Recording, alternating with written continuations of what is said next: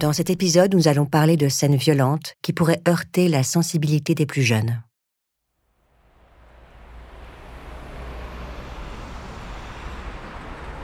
Il fait beau à Berlin, ce 4 juin 2012. Luca Rocco Magnotta sort du métro Rathaus-Neukölln. Il ne sait pas trop où il va. Il titube presque. Il est en manque. En manque de photos. De photos de lui. Et ce qui lui fout la rage, c'est qu'en ce moment, il y a de l'actu. Son nom est dans la presse. Enfin. Et partout. Si seulement il avait son laptop. Alors, il rentre dans un cybercafé situé sur la Karl-Marx-Strasse. Rien de très chic. Ça parle turc, allemand. Il demande au gérant Internet, monsieur? Deux flics passent devant un cybercafé sur la Karl-Marx-Strasse. Un type se précipite vers eux. Je suis Kadir, le patron du cybercafé. Venez Il est là, le psychopathe, le tueur, recherché par Interpol. Je vous jure, je l'ai reconnu. Il est sur un de mes PC, sur Internet, et il mate des photos de lui. Recroquevillé sur le petit siège en plastique, Luca a les yeux plongés sur l'écran LCD 17 pouces. Partout sur les sites d'actualité, il y a sa tête. Des photos par dizaines. Il a réussi. Tout le monde parle de lui. C'est une star. L'acteur porno, le psychopathe, le dépeceur, le cannibale. Luca glisse une main dans son pantalon et puis, soudain, on lui parle. Il se retourne. Des flics. Merde, c'était trop court. Le type donne son nom. Tramel. Comme Sharon Stone dans Basic Instinct. Il donne aussi d'autres noms. Vladimir Romanov, Mattia Del Santo, Jimmy, il a fabule. Dire qu'avant, il s'appelait Eric Newman, Burke, tellement banal. Les flics n'imaginaient pas que ce gringalet, Que ce mec canon, monté comme un âne, ait pu éventrer un mec baisait son cadavre et en manger un bout. en filmant toute la scène. Magnotta ne résiste pas. Tout ce qu'il dit, c'est Ok, ok, vous m'avez eu.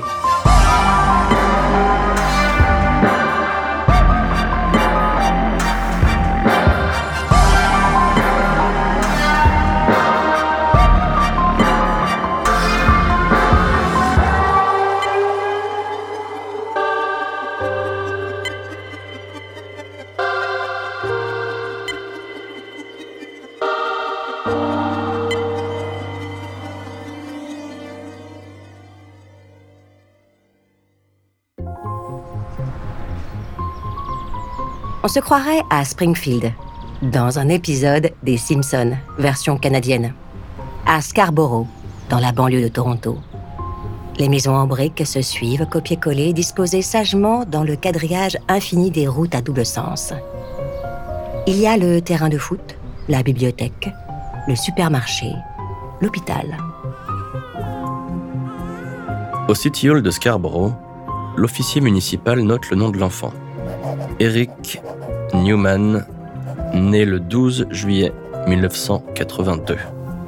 Autre prénom Clinton Kirk, en hommage à Clint Eastwood et Kirk Douglas.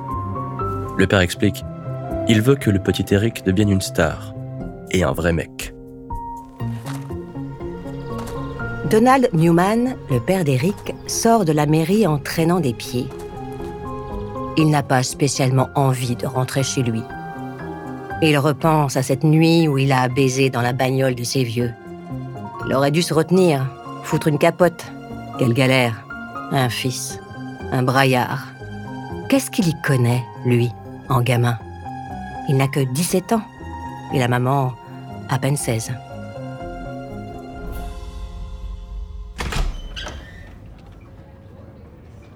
« 1986. Une jeune femme blonde ouvre la porte du bureau de l'assistante sociale. Elle s'appelle Anna Yurkin, épouse Newman. Elle doit avoir la vingtaine et elle a déjà trois enfants. Eric, 5 ans, Conrad, 4 ans, et dans la poussette, Melissa, à peine un mois. Madame Yurkin est jeune mais déterminée. Elle n'en demandera pas. Eric fera l'école à la maison. Et elle sera son professeur. Bah oui, explique Anna. À l'école, il y a trop de microbes, de la saleté partout, et surtout des toilettes mal lavées. De toute façon, Eric n'est pas prêt. Il a 5 ans, et il met encore des couches. Et puis, son père n'est pas pour. À l'école, on apprend n'importe quoi. Trop de livres, trop de mensonges, trop de noirs. Monsieur Newman ne s'en cache pas. Une de ses idoles s'appelle Adolf Hitler. Les services sociaux se donnent du mal. On essaie de convaincre Madame Yurkin. On lui parle d'épanouissement, du risque d'isolement pour le petit Eric. Et puis, on insinue. Anna Yurkin a arrêté l'école à 16 ans. Et elle voudrait devenir professeure pour toute la famille?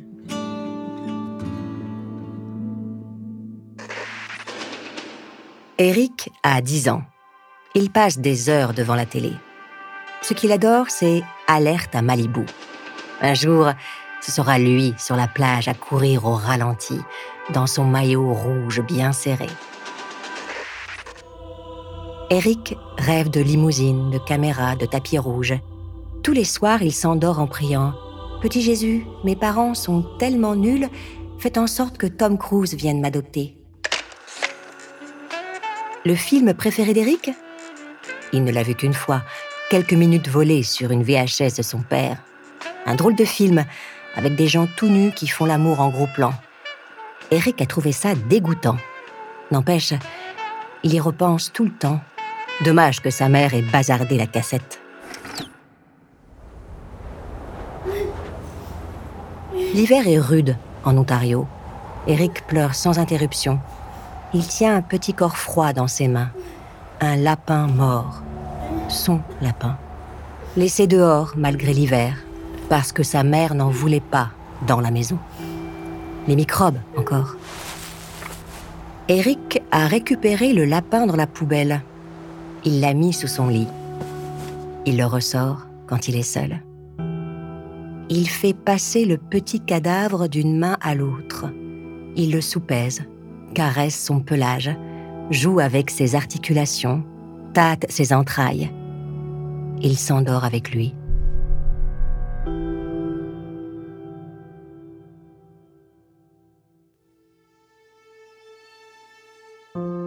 À la maison, Eric aime se déguiser en fille.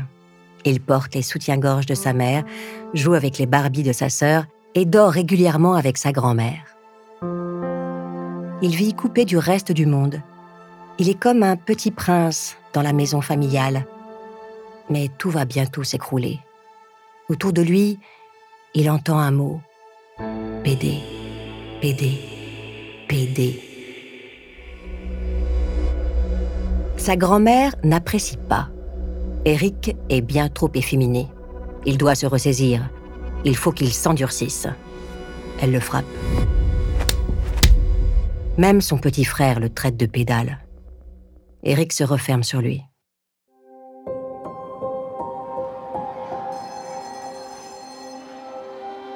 Le principal du collège Charlottetown Junior a jugé bon de convoquer la maman. Le petit Eric Newman semble déboussolé, à part, isolé, perdu. Pour son entrée en sixième, il a mis pour la première fois les pieds dans l'enseignement collectif. Cela ne lui réussit pas vraiment pour le moment. Le principal se veut rassurant. Il explique que les choses vont se tasser, qu'Eric va s'adapter, se faire de nouveaux amis. Mais au fond de lui, le directeur se dit Cette famille ne tourne pas rond. Chaque jour, c'est la même punition. Dans la cour de récréation, Eric ne sait pas où aller. Partout, il entend les moqueries suceur, tapette, salope. Eric est timide il ne sait pas comment réagir. Il est tellement vulnérable qu'il devient la cible idéale. Les seuls qui veulent bien lui parler, ce sont les enfants handicapés, ceux qu'il appelle lui-même les fauteuils roulants. Eric n'est pas vraiment populaire et cela n'est pas près de changer. Ce jour-là, Eric a perdu ses moyens. Il ne supporte plus son professeur. Il lui a jeté sa chaise au visage. La mère d'Eric est convoquée, une fois de plus.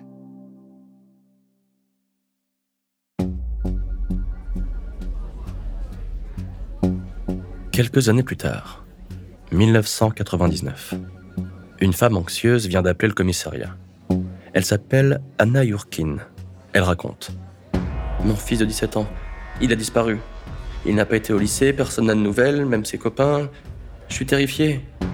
On lui pose la question Et votre mari, madame L'avez-vous appelé? Votre fils est peut-être chez lui. Non, non, répond-elle. Elle est divorcée. Elle n'a plus de nouvelles de Donald, son mari. Un gros loser, alcoolique, violent, sans boulot.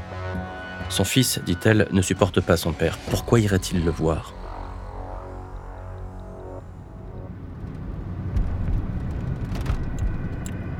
Anna Yurkin n'en revient pas. Eric est allé chez son père, en cachette. Sans le dire à personne, en loupant ses cours. Tout ça pourquoi? Pour picoler avec lui. Elle est furieuse. Tu ne retournes jamais là-bas. D'ailleurs, pourquoi y es-tu allé? Eric n'a pas vraiment d'explication. Dans la voiture, il parle de ses hallucinations, des voix qu'il entend, comme son père. Eric prend des médocs, voit des psys. Il explique. C'est Marilyn Monroe qui vient lui parler au creux de l'oreille. Et elle lui dit Tu es beau comme un dieu, Eric. Les autres ne le savent pas encore, mais demain, tu seras une star.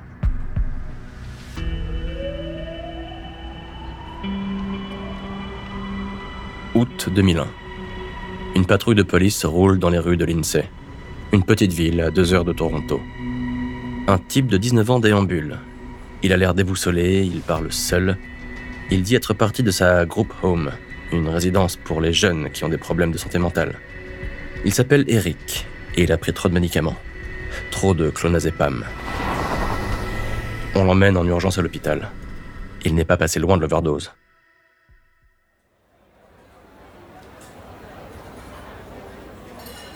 Eric Newman ne vit plus avec sa mère parce qu'il ne supporte pas son connard de nouveau mec. Il a quitté la résidence. Trop de fous là-dedans. Il s'est installé chez sa grand-mère. Il tente des petits boulots, manutention, nettoyage, restauration. Rien de très excitant. Il n'a aucun diplôme. Ce monde l'emmerde profondément. C'est bien trop prosaïque. Il vaut tellement mieux que ce pauvre type qu'il est devenu ce nulard qui court de petit job en petit job et qui salit ses beaux cheveux au-dessus des vapeurs de la friteuse. Luca s'imagine à des années-lumière dans une villa pleine de filles et de mecs à poil qui passent leur journée à baiser en regardant par la fenêtre les lettres blanches du logo Hollywood? Bonne nouvelle pour Eric puisqu'il a été diagnostiqué schizophrène, il a droit à une aide sociale de l'Ontario, un revenu fixe, 1000 dollars tous les mois, sans rien faire. Depuis quelques mois, Eric a repris confiance en lui. Il a laissé tomber les jobs de merde. Il se considère comme un véritable beau gosse. Il veut devenir mannequin. Il a tout ce qu'il faut. Avec son nouveau style, ses cheveux peroxydés à la Eminem, il est irrésistible, à la fois badass et fragile. Il commence à passer des auditions. Il a confiance en lui. Ça va décoller, c'est sûr. Avant de continuer cet épisode, nous voulions vous remercier pour votre écoute. Si vous voulez continuer de nous soutenir, abonnez-vous à la chaîne Bababam Plus sur Apple Podcast. Cela vous permettra une écoute en avant-première et sans interruption. Ou bien écoutez ce message de notre partenaire sans qui ce podcast ne pourrait exister. Ne partez pas. On se retrouve tout de suite.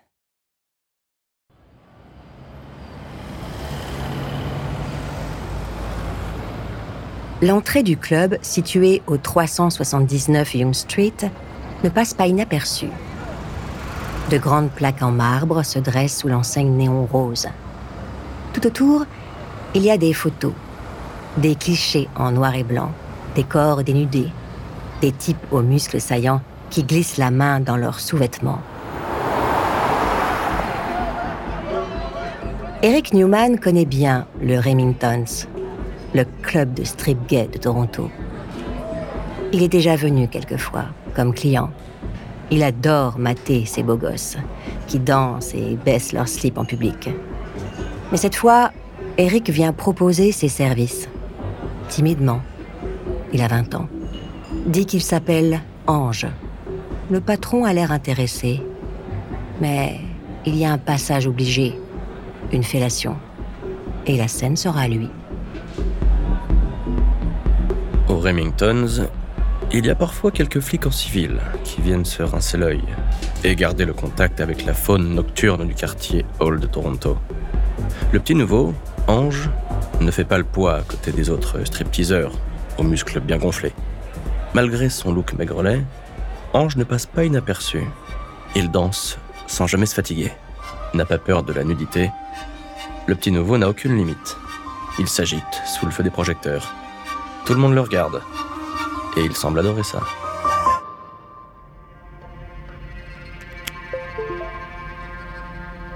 Eric allume sa webcam.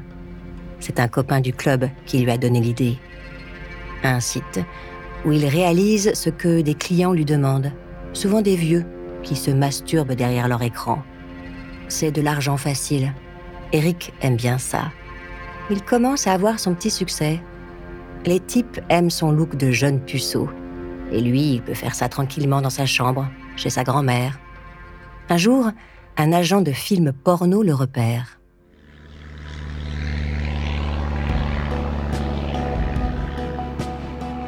Aux États-Unis, Eric se retrouve sur des plateaux de porno gay. On l'appelle le petit Canadien. Les gens l'aiment bien. Au début, il est recruté comme fluffer, le type qui excite les acteurs entre deux prises. Puis, il obtient quelques rôles, des films sans moyens au titre outrancier. On ne peut pas dire qu'Eric crève l'écran. Les producteurs ne le rappellent pas. Mais ce sera une ligne de plus sur son CV. Eric Newman, star du porno.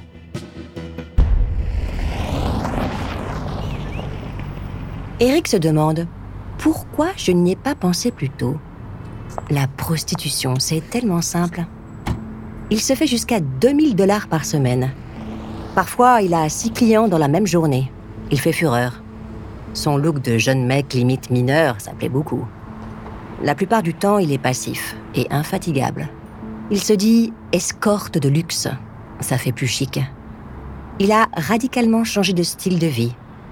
Eric n'a pas honte de son métier. Avec cet argent, il peut aider sa mère. Il la couvre de cadeaux. Il l'emmène en vacances aux Bahamas, loin de son nouveau mari. Eric se fait plaisir. Souvent, il voyage seul, en Californie, en Suisse, en Russie. Il s'offre tout ce qui lui fait envie fringues, parfums, alcool, cocaïne, etc.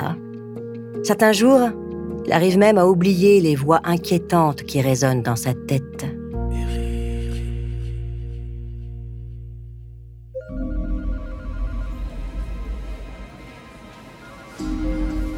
Le commissariat de police de Toronto reçoit un individu, visiblement en état de choc.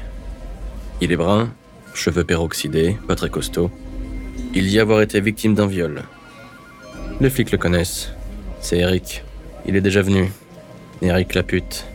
Un de ces mecs qui se prostituent et qui ensuite viennent chialer quand ils se font tabasser. On enregistre sa déposition, pour la forme. Eric pleure, il raconte qu'un de ses clients l'a forcé à faire ce qu'il ne voulait pas. Il parle d'un certain Manny, un client écœurant, particulièrement pervers. Il veut qu'on l'aide. Il dit que parfois, des clients lui pissent dessus. Certains vont même jusqu'à déféquer sur son corps. Et les plus tordus filment toute la scène. Le flic lui conseille de changer de métier ou de se trouver un autre Mac. Le docteur Tan connaît bien Eric. Il l'a déjà vu une dizaine de fois ces dernières années. En 2005, Eric le consulte pour différents sujets. Il parle de ses problèmes de poids. Eric n'arrive pas à grossir, il stagne à 60 kilos. Il voudrait être beau, musclé, fort comme les autres. Mais ce qui inquiète plus le docteur, c'est l'état psychologique d'Eric. Malgré les médicaments, il a toujours les mêmes symptômes. Il est de plus en plus paranoïaque pense que des esprits diaboliques le poursuivent, l'empêchent de réaliser ses rêves de mannequinat et l'observe partout où il va. «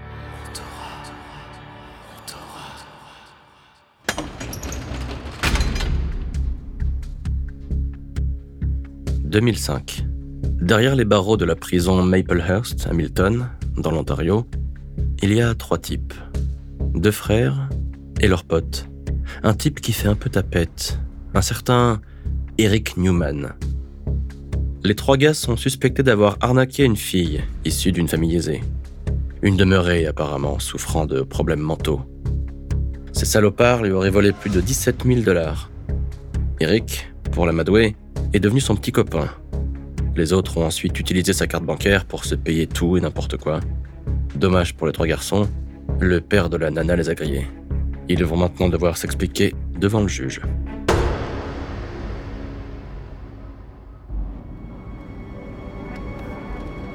Dans la voiture de sa mère, Eric ne dit pas un mot.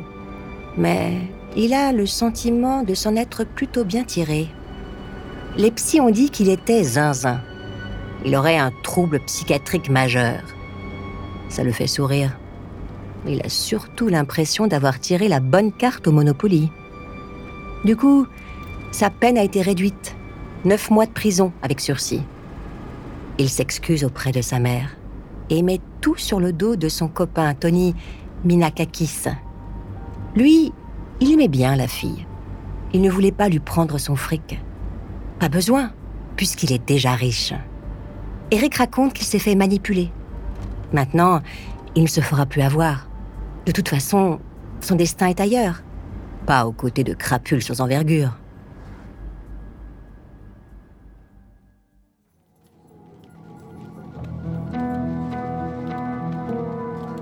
Le 12 août 2006, Eric Newman a besoin de renouveau. Il n'a plus un sou. Sa carrière n'a pas décollé. Alors, tout ce qu'il peut s'offrir, c'est un nouveau nom. Un nom qui fait bander, comme une star de porno. Un nom qui fait voyager, qui sonne un peu serbe, un peu italien. Les services administratifs de l'Ontario enregistrent la procédure. Eric Newman s'appelle désormais Luca Rocco Magnotta il a choisi ce nom parmi tous les autres pseudos qu'il a déjà utilisés. Vladimir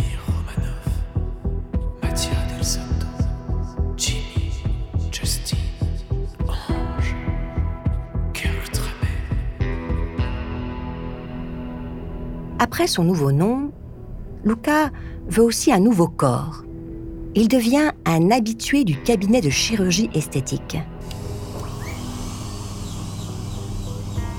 Il se fait faire des implants de cheveux, utilise des injections sous les yeux pour réduire ses cernes et se fait blanchir les dents autant que possible. Dès qu'il aura l'argent, il se fera poser des implants pour avoir des gros pecs et des biceps bien dessinés. L'audition vient de se terminer. Luca s'est fait humilier. Il n'a pas été retenu pour participer à Cover Guy, une émission de télé-réalité canadienne où 30 mecs essaient de devenir top modèle. Luca a dit au producteur Il y a tellement de gens qui disent que je suis incroyablement beau. On lui a répondu qu'il n'était pas assez musclé. N'importe qui peut être musclé, a répondu Luca. Je peux y arriver sans problème. Quand j'ai un but dans la vie, j'y arrive toujours. Pourtant, il doit quitter le studio après son court passage devant les caméras, Luca tente de rattraper le producteur. Il veut plus d'explications.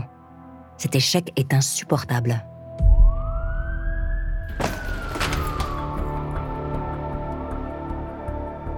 « 2005, deux ans plus tôt.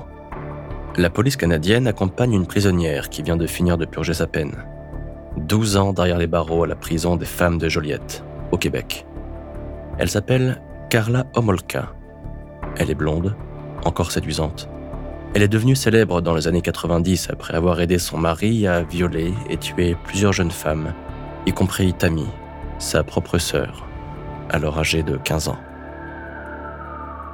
Carla Homolka a retrouvé la liberté. Pour le moment, elle est sous protection permanente. Ses nouveaux voisins ne sont pas particulièrement accueillants. Les chaînes de télévision la harcèlent pour obtenir une interview.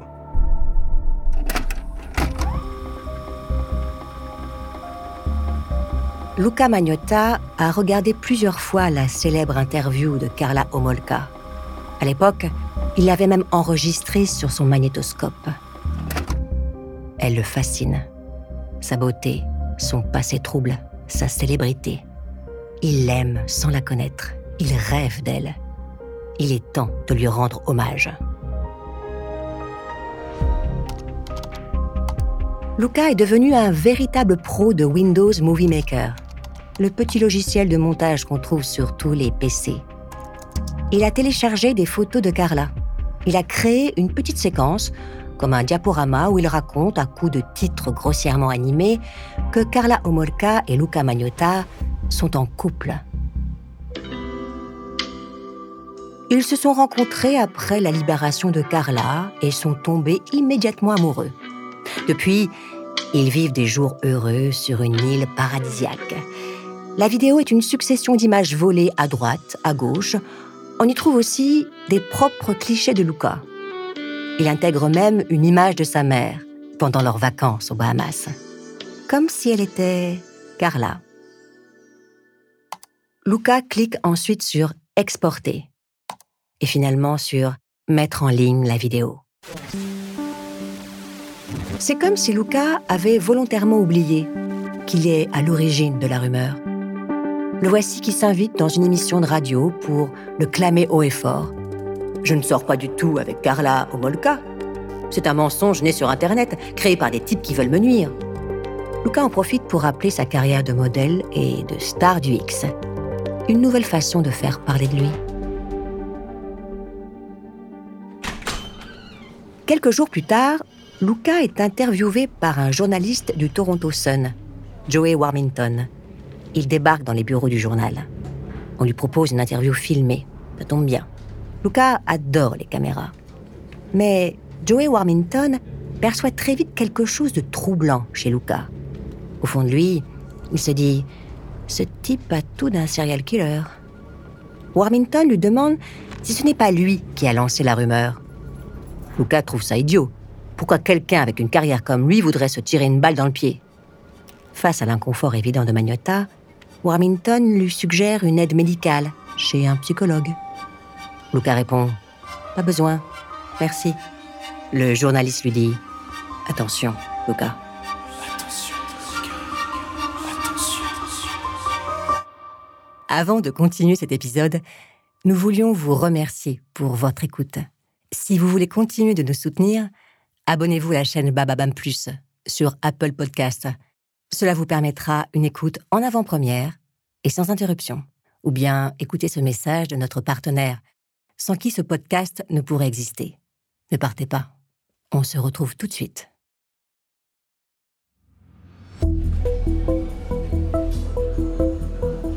C'est l'été, en Ukraine. Les policiers enquêtent sur deux assassins, Sayenko et Suproniuk. Ils reçoivent une information capitale. Un portable vient d'être géolocalisé. Une équipe est envoyée en urgence. Dans une boutique de prêteurs sur gage. Il essayait de revendre un téléphone portable volé à une de ses victimes. En Ukraine, l'arrestation fait les gros titres. Ces tueurs sont particulièrement jeunes et sadiques. Ils ont commis 21 meurtres en seulement un mois. Des assassinats violents, gratuits. Des jeunes, des vieux, des handicapés, des personnes prises au hasard, torturées, mutilées. Des actes parfois filmés et diffusés sur Internet. Luca Magnotta n'avait jamais vu un truc pareil. Il partage immédiatement la vidéo sur son profil Facebook. Le titre Three Guys, One Hammer. L'action se passe dans un pays lointain, l'Ukraine apparemment. Dans une langue incompréhensible, on y voit un homme, une cinquantaine d'années, handicapé, qui se plaint, qui hurle. Il est pris en guet-apens sur une petite route au milieu de la forêt.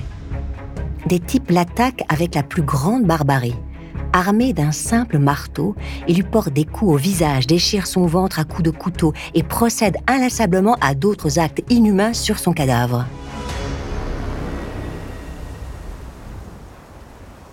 Même sur Rotten.com ou Bestgore, il n'avait pas vu ça. Lucas ne peut pas s'empêcher d'appuyer sur Play. Et puis, il adore le titre. Three Guys, One Hammer. qui fait référence à une autre vidéo célèbre, Two Girls, One Cup, où l'on voit deux copines manger des excréments. Luca est fasciné. Ces deux ploucs ukrainiens sont désormais connus dans le monde entier. Il suffisait d'un coup de marteau.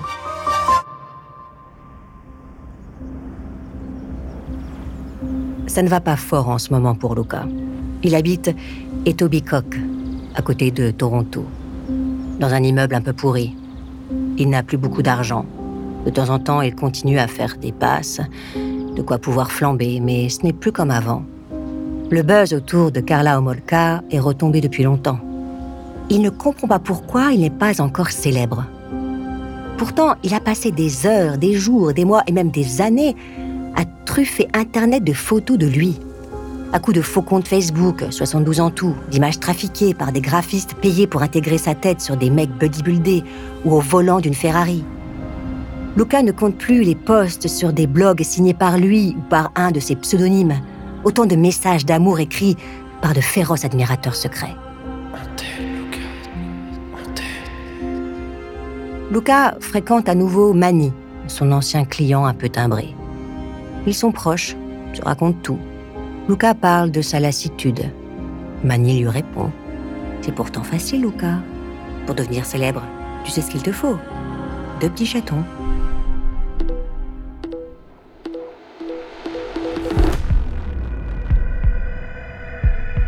En quelques heures, le service de modération de YouTube est pris d'assaut. Une avalanche de signalements concerne une vidéo. Elle dure moins de deux minutes. Son nom One Boy, Two Kittens. Ça commence comme une banale vidéo de chat, comme toutes celles uploadées chaque minute. Nous voyons une main, celle d'un homme, caresser et câliner deux petits chatons, aussi mignons qu'inoffensifs. Dans le plan suivant, les chatons sont posés sur un lit, filmés d'un peu plus loin. Le même homme, dont on ne voit pas le visage, place les deux chats dans un sachet en plastique transparent. Ensuite, à l'aide d'un aspirateur, il retire l'air des sacs. Quelques instants, les animaux sont asphyxiés.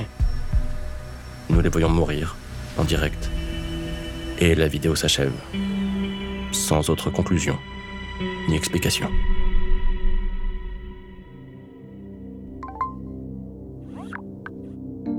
Un groupe apparaît sur Facebook. Son nom, le tueur de chats à l'aspirateur. C'est une communauté qui s'est créée autour de personnes anonymes choquées par la vidéo. One Boy, Two Kittens. Bientôt, il y a 4000 membres, tous avec le même objectif, retrouver et arrêter le meurtrier. On échange des remarques, on commente, on partage des screenshots. C'est une véritable enquête, avec des détectives aux quatre coins du monde. Luca a une érection. Ça marche. Il n'arrive pas à y croire. Il y a 4000 personnes qui cherchent à le retrouver. Jamais personne s'était autant intéressé à lui. Manny avait raison. Aux États-Unis, un groupe de défense des animaux, The Animal Beta Project, prend connaissance de la vidéo et offre 5000 dollars à qui pourra retrouver le tueur des chats. Le groupe Facebook reçoit alors un étrange email révélant brutalement le nom du coupable, un certain Luca Magnotta. Luca a décidé de révéler lui-même son nom au groupe. Il était trop impatient. Ses nuls n'avançaient pas assez vite. Maintenant, il commence à s'inquiéter. Il interroge un avocat discrètement pour savoir ce qu'il risque en cas d'arrestation. Manny le rassure. Tu risques rien. Et puis, ils ne te retrouveront jamais. À cette époque, en effet, Luca voyage beaucoup. New York, Montréal, Londres. Il est insaisissable. Sans parler de tous les faux profils qu'il a disséminés sur Internet. L'affaire est remontée jusque dans l'Ontario. Les associations de défense des animaux pressent la police de Toronto. Il faut retrouver Luca. Il ne doit pas être loin. Un psychologue est formel. Tuer des animaux, c'est la première étape avant de tuer des êtres humains.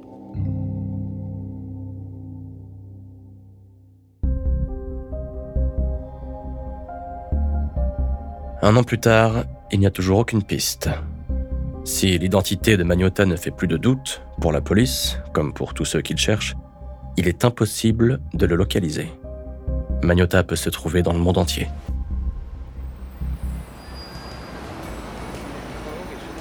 Luca s'est installé à Londres. Il trouve les Anglais stupides et se sent donc en sécurité ici. Manny l'a suivi. Les deux mecs déambulent dans la ville qui brille aux couleurs de Noël. Trafalgar Square, Buckingham Palace, Big Ben, Portobello Market. Ils vont au pub. Après quelques pintes, Manny interroge Luca. Est-ce que tu es heureux? Luca ne répond pas. Bien sûr que non. Bien sûr qu'il est en colère. Cette histoire de chat l'a amusé quelques mois. Mais une fois encore, les choses se sont tassées. On dirait que plus personne ne le cherche. Il a besoin d'adrénaline.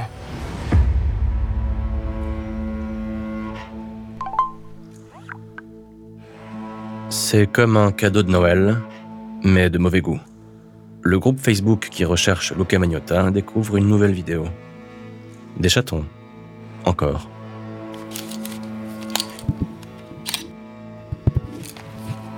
Pour Noël, Luca s'est offert un nouveau trépied, bien plus stable que celui qu'il avait au Canada.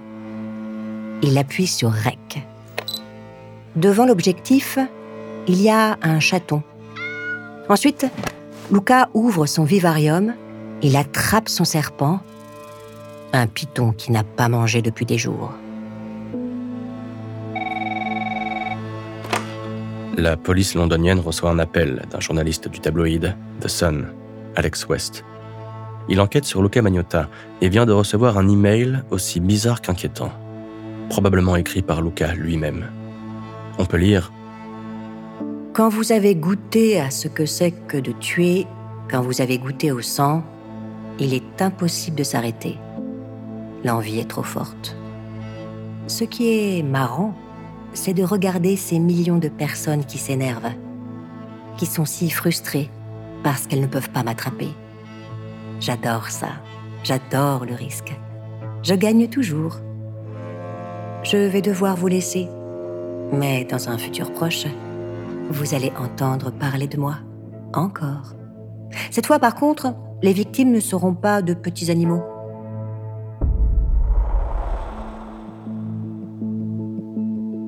C'est une histoire d'amour qui a commencé sur Craigslist, le site américain de petites annonces. Un homme recherche un autre homme dans la catégorie rencontre passagère. Localisation Montréal. Junlin est né à Wuhan, en Chine. Il a 33 ans, il étudie au Canada. Il est gay. Ici, il se sent libre. Pas besoin de cacher sa sexualité. Ses parents ne sont pas rassurés de le voir si loin. Junlin leur fait des vidéos pour montrer que tout va bien. La première fois que Junlin a rencontré Luca, il a été impressionné par sa jaguar. Il l'a trouvé beau, avec son visage fin, ses sourcils épilés, son regard mielleux, son physique chétif et élégant. Ils ont parlé cul, ce qu'ils étaient prêts à faire, ce qu'ils n'étaient pas prêts à faire. Ils ont baisé une fois ou deux chez Luca, au 5720 boulevard des Caries. C'était bien. Luca sait y faire. Luca aime bien son nouveau mec. Pour une fois, il tombe sur un type posé, doux, intelligent. Ça change de ses clients, les vieux, les moches, les tordus. Junlin lui parle de sa ville natale, Wuhan, de ses pruniers en fleurs, ses gratte-ciels, ses montagnes. Lucas s'imagine déjà là-bas. Ça ferait un bel arrière-plan derrière lui. Luca a prévenu Junlin. Son ami Mani voudrait faire un truc à trois. Junlin réfléchit. C'est non, ça lui fait peur. Ça ne lui plaît pas. C'est Luca qu'il veut, et c'est tout. Le 24 mai 2012, il fait un soleil éclatant. Luca retente le coup. Tu sais, Mani, il insiste. Junlin n'a pas changé d'avis. Pas grave. Ils se donnent rendez-vous le soir, chez Luca. Même adresse. 5720 boulevard des Carrés. Luca a mis du GHB dans le verre de Junlin. Les deux garçons mangent, boivent un peu, la discussion continue. Luca raconte Tu sais, je vais devenir une star. Je suis tellement beau. J'ai voyagé partout. J'ai baisé avec la terre entière. Je suis passé à la télé. Junlin rit. Luca est sérieux. Et toujours un truc qui cloche, tu vois. J'ai besoin de passer à la vitesse supérieure. J'en ai besoin. Tu comprends, Junlin Faire les gros titres, devenir une méga star. Être aussi célèbre que Sharon Stone, Tom Cruise, Clint Eastwood, Hitler. Vas-y, déshabille-toi, Junlin. Dépêche-toi. Mani va bientôt arriver. Enlève tes chaussettes. Baisse ton caleçon. Vite. Tes mouvements deviennent confus. Viens. Je vais t'aider. Mets-toi sur mon lit. Comme la dernière fois. Je t'attache, si tu permets. Tu aimes bien? Hein. Regarde comme je suis délicat. Les deux mains. Ensuite, les deux pieds. Je sais être doux, attentionné. Tiens, on sonne. Depuis le lit de Luca Rocco Magnotta, Johnny ne voit plus très bien. Il ne sent plus son corps. Luca est à la porte. Est-ce que c'est Mani? Johnny n'en veut pas du plan à trois. Heureusement, non. Il n'y a personne dans le couloir. Luca revient. Mani n'existe pas. Mani, c'était Luca. Luca sera Mani. Luca met de la musique. True Face de New Order, comme dans American Psycho. Il allume sa caméra Sony, appuie sur Rec, cadre sur John Lynn, plan large sur le lit. Il repart, ouvre un tiroir, fouille, prend un truc, revient, saute sur John dans sa main droite, un tournevis.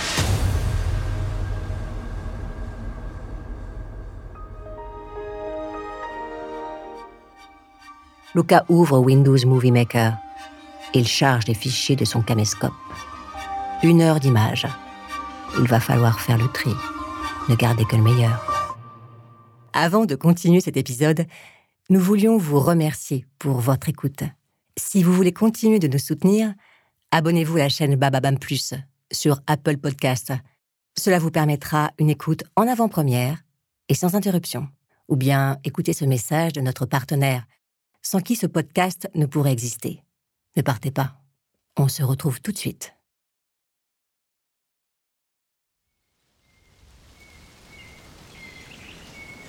Vendredi 25 mai 2012. Le jour se lève sur Edmonton, une métropole nichée au cœur des grands espaces, à l'ouest du Canada. Ce matin, la police ne reçoit aucun appel. Ni les détectives, ni le commissaire. Calme plat. Personne n'est au courant qu'au même moment, Marc Marek, un habitant de la ville, reçoit par mail une vidéo. Durée 11 minutes. Titre One Lunatic, One Ice Pick. En français, un fou furieux, un pic à glace. La police d'Edmonton n'a jamais entendu parler de Marc Marek, le fondateur du site bestgore.com, qui propose au monde entier les vidéos les plus insoutenables. Accidents de voiture, suicides en tout genre, crimes d'Al-Qaïda, cadavres en tout genre, ou bien, comme cette fois, la vidéo d'un type qui se fait découper en morceaux. Marc Marek n'ose pas y croire. Une vraie vidéo de meurtre? Toute fraîche? Envoyée sans doute par l'assassin? Marc Marek ne pense pas une seconde à appeler la police d'Edmonton. Il préfère juste mettre en ligne la vidéo. Samedi 26 mai 2012, il y a du monde à la porte 4 de l'aéroport Pierre-Éliott Trudeau de Montréal. Luca Magnotta s'apprête à rejoindre Paris à bord d'un vol Air Transat. Il porte un t-shirt Mickey et un pantalon kaki. Il est anxieux, sale. Il ne s'est pas lavé depuis le truc. Il est à bout de force. Dans l'avion, il ne tient pas en place. Il ne pense à rien. Il ne veut plus entendre les voix ni entendre parler de Mani. À un moment, il craque. Il pleure, recroquevillé au fond de l'avion. Tu es le meilleur. Tu es le meilleur. Dimanche 27 mai, midi. Un homme appelle au 416 808 22 22, le standard de la police de Toronto. Il se présente. Roger Renville, 51 ans, un avocat américain habitant dans le Montana. Roger raconte qu'il y a une vidéo sur le site bestgore.com, une vidéo à vomir qui montre un véritable meurtre. Un type qui en découpe un autre et qui enchaîne les horreurs sur le cadavre. Roger propose au flic de lui envoyer le lien. Pas besoin, lui répond l'agent. Vous savez, il y a des effets spéciaux très bien faits de nos jours. Roger s'y attendait. Je sais ce que vous pensez, nous sommes dimanche, vous croyez que je suis zinzin. En plus, je sais qui est le meurtrier. Luca Rocco Magnotta. Vous connaissez? Le flic de Toronto s'étonne. Comment vous pouvez en être sûr? Il suffit de passer un peu de temps, de regarder les petits détails. Je l'ai reconnu. C'est le même type qui avait tué des chatons. Vous n'êtes pas au courant? Tout Internet est à ses trousses. Comparez les deux vidéos, vous verrez. Il faut l'arrêter. Magnotta Le flic en a entendu parler. Mais pour le moment, cette histoire lui paraît complètement idiote. Maître Renville, merci, mais personne n'est assez stupide pour se filmer en train de commettre un meurtre.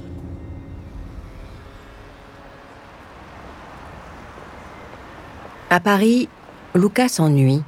Il erre de boutique en boutique, vole un flacon de parfum, essaie de s'incruster dans une soirée, en vain. Il retourne dans sa chambre au Novotel de Bagnolet, un grand bâtiment blanc qui a tout d'une barre HLM coincé entre le périphérique, l'autoroute A3 et le centre commercial Auchan. Il récupère les clés de sa chambre. Son nom Kirk Trammell. Le lendemain, Luca échange avec Jean-Christophe, 51 ans. Ils discutent ensemble depuis quatre mois sur un site de rencontre gay. Je suis à Paris. Viens à la maison, je t'héberge. D'accord. Descends au métro Mérite Clichy.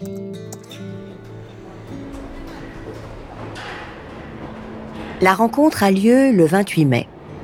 Jean-Christophe trouve Luca un peu fatigué, mais toujours poli, affable. Jean-Christophe est naturiste. N'hésite pas si tu veux te mettre à poil. Ils boivent du vin, se racontent leur vie. Luca parle de chercher un boulot dans les services d'aide à la personne. Jean-Christophe est fatigué. Il souhaite bonne nuit à Luca, qui dormira sur le canapé.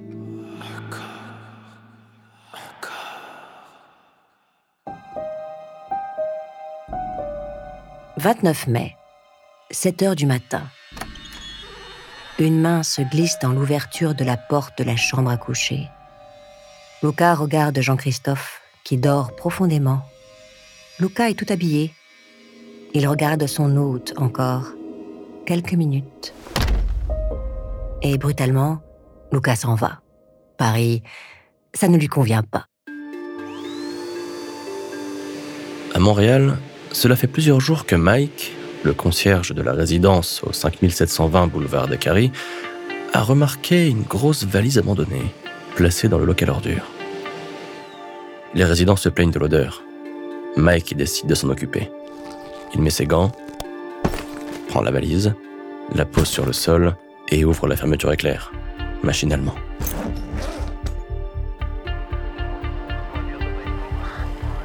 La police est arrivée immédiatement. Le concierge a été pris en charge. Les enquêteurs ont bouclé la zone. On s'approche de la valise, encore à moitié ouverte. L'odeur ne laisse pas de place au doute. C'est bien ça. À l'intérieur, il y a un morceau de corps humain. Un torse. Sans bras, sans jambes, sans tête.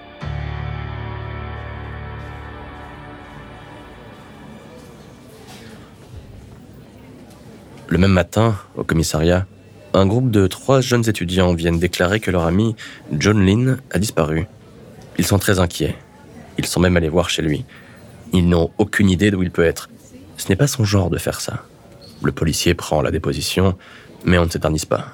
Tout le commissariat est en ébullition avec cette affaire de corps démembré. En fin de journée, à 200 miles de Montréal, la police d'Ottawa est appelée en urgence.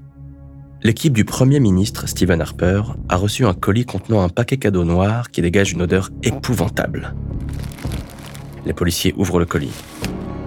À l'intérieur, un pied humain.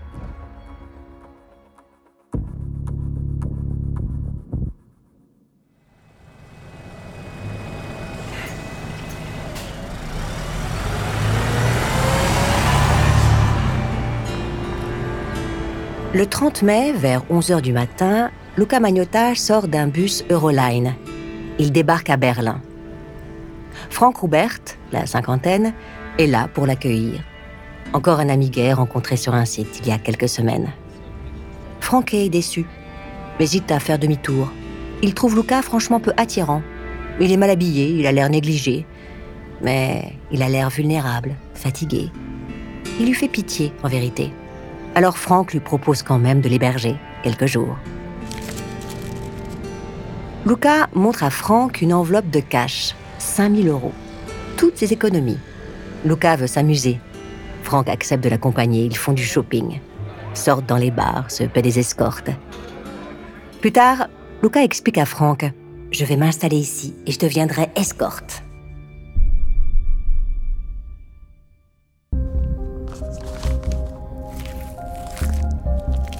Cela est maintenant une évidence. Les différents morceaux de corps appartiennent à la même personne. Et le principal suspect s'appelle Luca Rocco Magnotta, né Eric Newman. Dans son appartement, on a trouvé un matelas plein de sang, enroulé dans du scotch, des traces de sang dans la salle de bain, le couloir, le congélateur, et puis ce mot. Si vous n'aimez pas le reflet, ne regardez pas le miroir. Je m'en tape. Le 31 mai, Interpol émet un avis de recherche à destination de ses 190 pays membres. La police de Montréal révèle le nom de Magnotta aux médias et annonce qu'il a fui en Europe.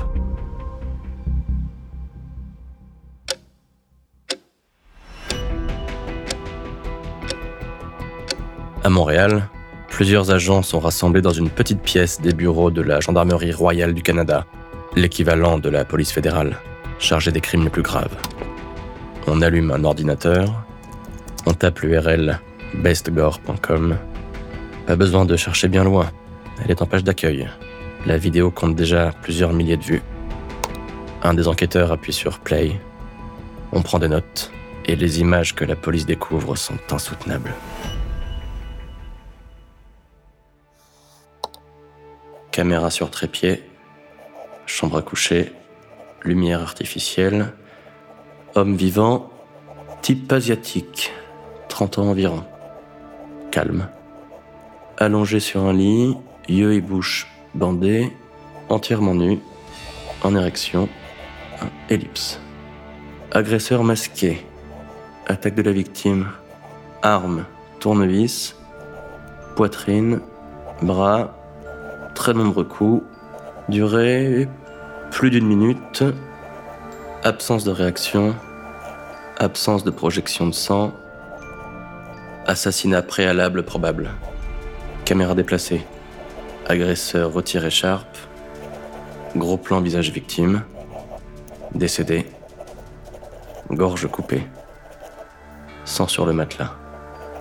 Arme numéro 2, couteau aztèque, incision, jambes, bras, gros plan coup tranché, tête dans main agresseur, corps retourné sur le ventre, découpe bras droit, masturbation dans bras coupés, ellipse, trois membres sectionnés, découpe jambe gauche, simulation sodomie, prélèvement chair, fourchette et couteau, chiot blanc, chiot mange chair, meurtre chiot, salle de bain, morceaux de corde en baignoire, cuisine, morceaux de corde en réfrigérateur, plan de fin, tête coupée, zoom, visage victime.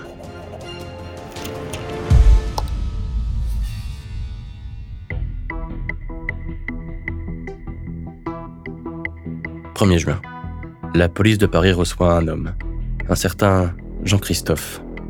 Il affirme avoir vu Il a reconnu son visage dans le journal Le Figaro. La BNRF, Brigade nationale de recherche des fugitifs, se lance dans la course-poursuite. Grâce au numéro de portable fourni par Jean-Christophe, on pense suivre Magnotta. Mais le téléphone appartient désormais à un agent d'entretien de la gare Saint-Lazare, qui a retrouvé l'appareil dans une poubelle. Autre piste, l'hôtel à Bagnolet, révélé aussi par Jean-Christophe. On ouvre la chambre. À l'intérieur, quelques revues porno, une photocopie de son passeport, comme pour narguer la police. Par la fenêtre, les policiers voient des bus faire des allées et venues. La gare routière internationale n'est pas loin. Les images de vidéosurveillance proviennent de 20 caméras différentes. On se lance dans le visionnage. Au bout de quelques heures, un agent s'écrie ⁇ Il est là !⁇ Le reste de l'équipe se précipite. On l'aperçoit. Magnotta.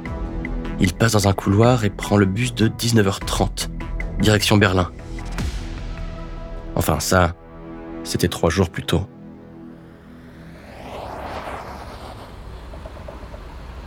Le 4 juin, à Berlin, Franck dépose Luca au métro.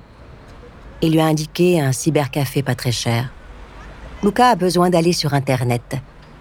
Il ne dit pas pourquoi, mais cela a l'air important. Ils se disent au revoir. Franck ne le sait pas, mais la prochaine fois qu'il reverra Luca, ce sera au tribunal. Pour le moment, Luca marche avec le sourire quand il pense à tous ces paquets qu'il a envoyés au gouvernement, aux partis politiques dans une école primaire. Autant de messages destinés à narguer la police. Ils doivent enrager, le trouver beaucoup trop intelligent. D'ailleurs, ces imbéciles n'ont même pas encore retrouvé tous les morceaux. Lucas sait que la tête de Junlin est encore bien cachée, quelque part dans un parc de Montréal. Il est arrivé. Il pousse la porte du cybercafé et demande Internet, monsieur?